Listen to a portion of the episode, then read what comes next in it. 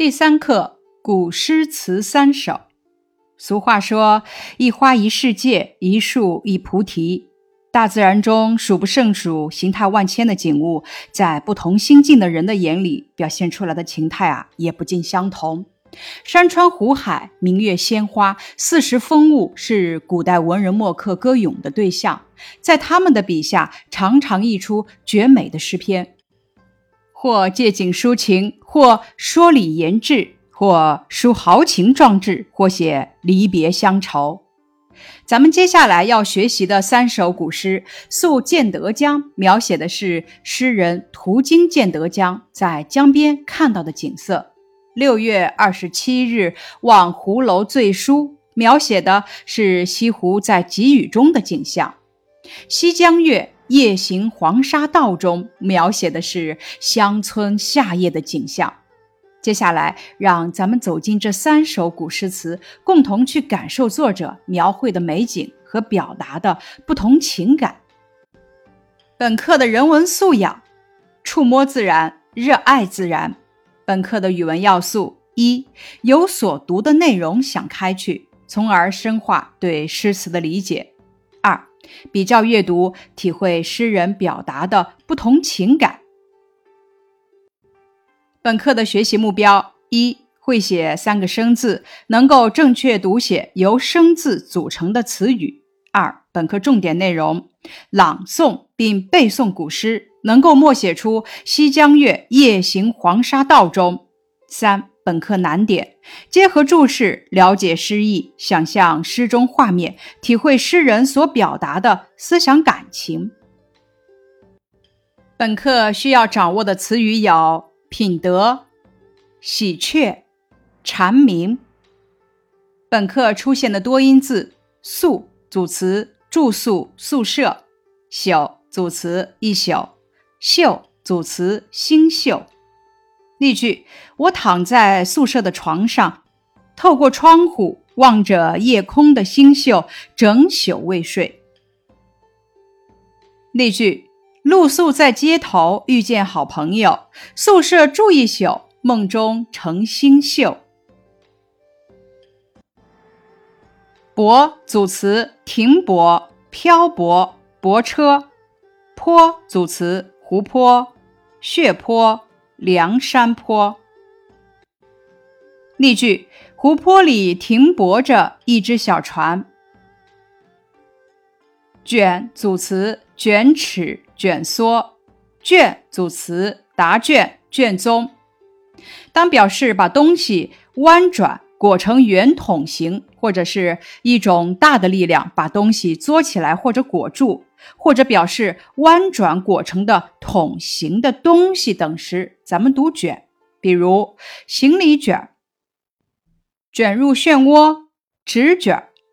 当表示可以书卷的书画，或者表示书籍的册本或篇章，或者表示考试写答案的纸等时，咱们读卷，如画卷、上卷、试卷等等。本课的近义词如下：薄，近义词停；愁，近义词忧；低，近义词矮；书，近义词写；鸣，近义词叫。本课的反义词如下：移，反义词停；木，反义词沉；低，反义词高；近，反义词远；散。反义词聚，夜反义词昼。接下来，咱们开始学习第一首古诗《宿建德江》，唐·孟浩然。咱们首先来了解一下作者孟浩然。孟浩然，唐代诗人，湖北襄阳人。早年隐居鹿门山读书作诗，后到京城长安游历。一生不得志，其诗多以山水景物、田园风光为题材，充满着对自然以及现实人生的依恋，情调健康明朗，语言朴素清新。但有些诗也流露出抑郁失意的伤感情绪。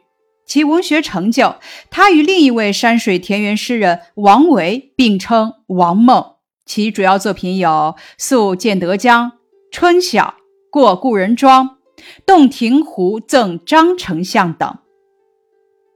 拓展知识：唐玄宗时期，孟浩然已经四十岁了。他入京赶考，但名落孙山。后来，他的朋友把他推荐给皇帝。玄宗笑着问他：“孟卿正是早闻耳名，可送进作博朕一笑否？”孟浩然略加思索，便吟出著名的“岁暮归南山”：“北阙修尚书，南山归壁庐。”不才明主气，多病故人疏。白发催年老，青阳逼岁除。永怀愁不寐，松月夜窗虚。这首诗的意思是：不要再给北面朝廷上书，让我回到南山破旧茅屋。我本无才，难怪明主见弃。年迈多病，朋友也都生疏，白发平生催人日渐衰老。阳春来到，逼得旧岁逝去，满怀忧愁，辗转难以入睡。月照松林，窗外一片空虚。唐玄宗一听“不才明主气”，顿时拉下脸来说：“你自己不求事进，朕什么时候遗弃过你？”不才明主气，岂不是对朕的不满？你为什么不送“气征云梦泽，波撼岳阳城”那首诗呢？玄宗当即下令放归南山，终生不仕。孟浩然于是一生不得志。封建社会以致人才的现象，于此可见一斑。咱们接下来要学习的《宿建德江》的写作背景。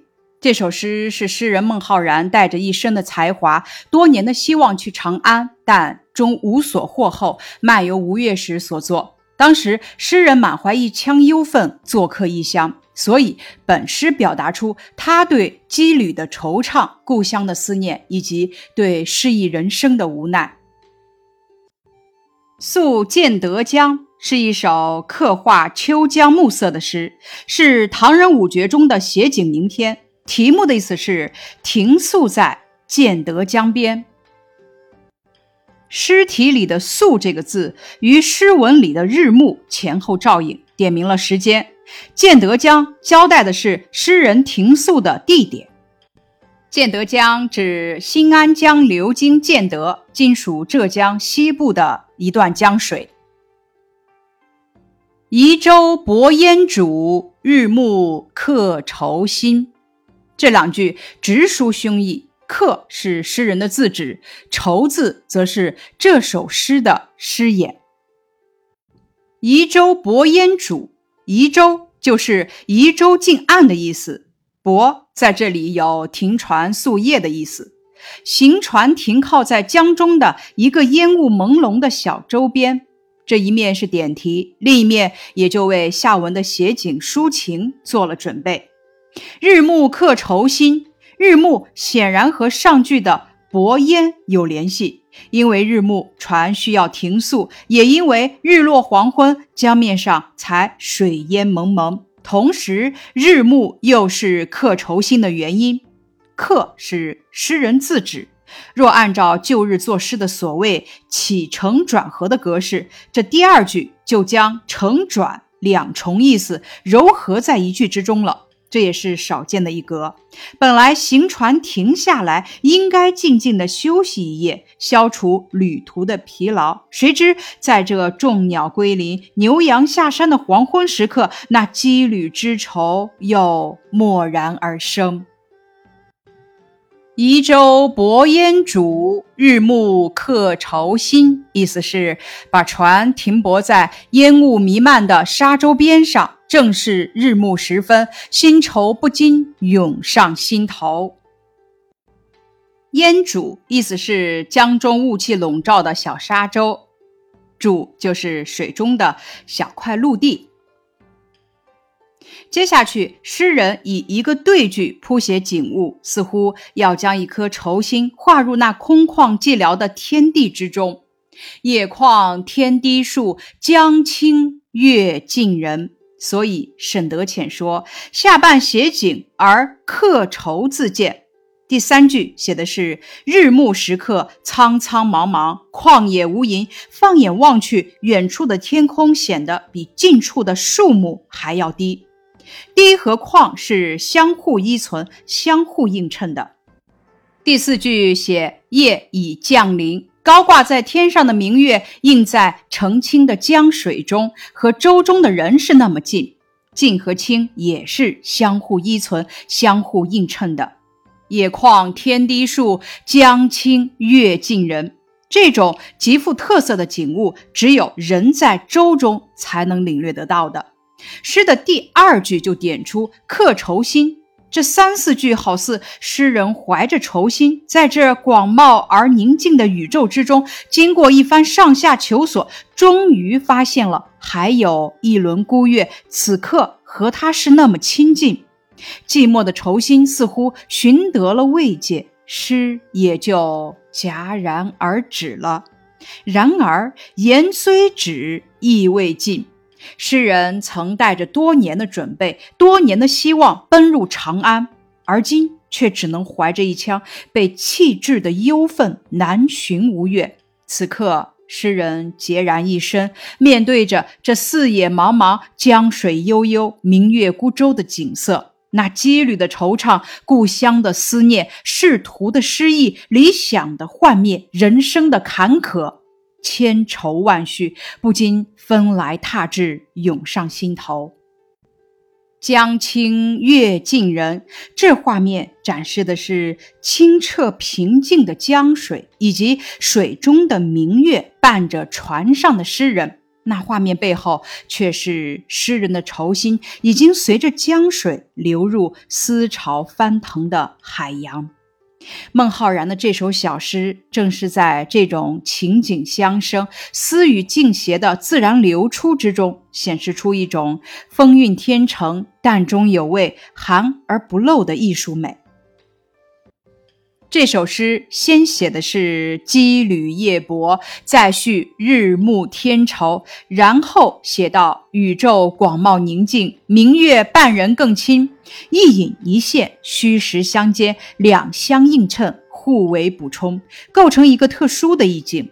诗中虽然只有一个愁字，但是却把诗人内心的忧愁写得淋漓尽致。然野旷江清，秋色历历。在目。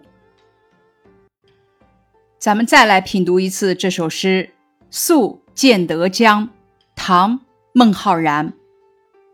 移舟泊烟渚，日暮客愁新。野旷天低树，江清月近人。诗的大意：把船停泊在烟雾弥漫的沙洲边上。正是日暮时分，新愁不禁涌上心头。抬眼望去，远处旷野中的天空显得比近处的树木还要低。清清的江水倒映的明月，仿佛和舟中的人十分亲近。关于这首诗的赏析，这首诗不以行人出发为背景，也不以船行途中为背景，而是以。周勃暮宿为背景，他虽然露出一个愁字，但是立即又将笔触转到了景物描写上。本诗在选材和表现上都颇有特色。行船停靠在江中的一个烟雾朦胧的小舟边，既是点题，又为下文的写景抒情做了准备。关于这首诗的一些相关问题。用自己的话说一说诗的后两句所描绘的画面：原野空旷无边，远处的天空看起来比近处的树还要低矮。江水是那么清澈透明，倒映在水中的月亮和自己是那么的亲近。全诗表达了诗人怎样的思想感情？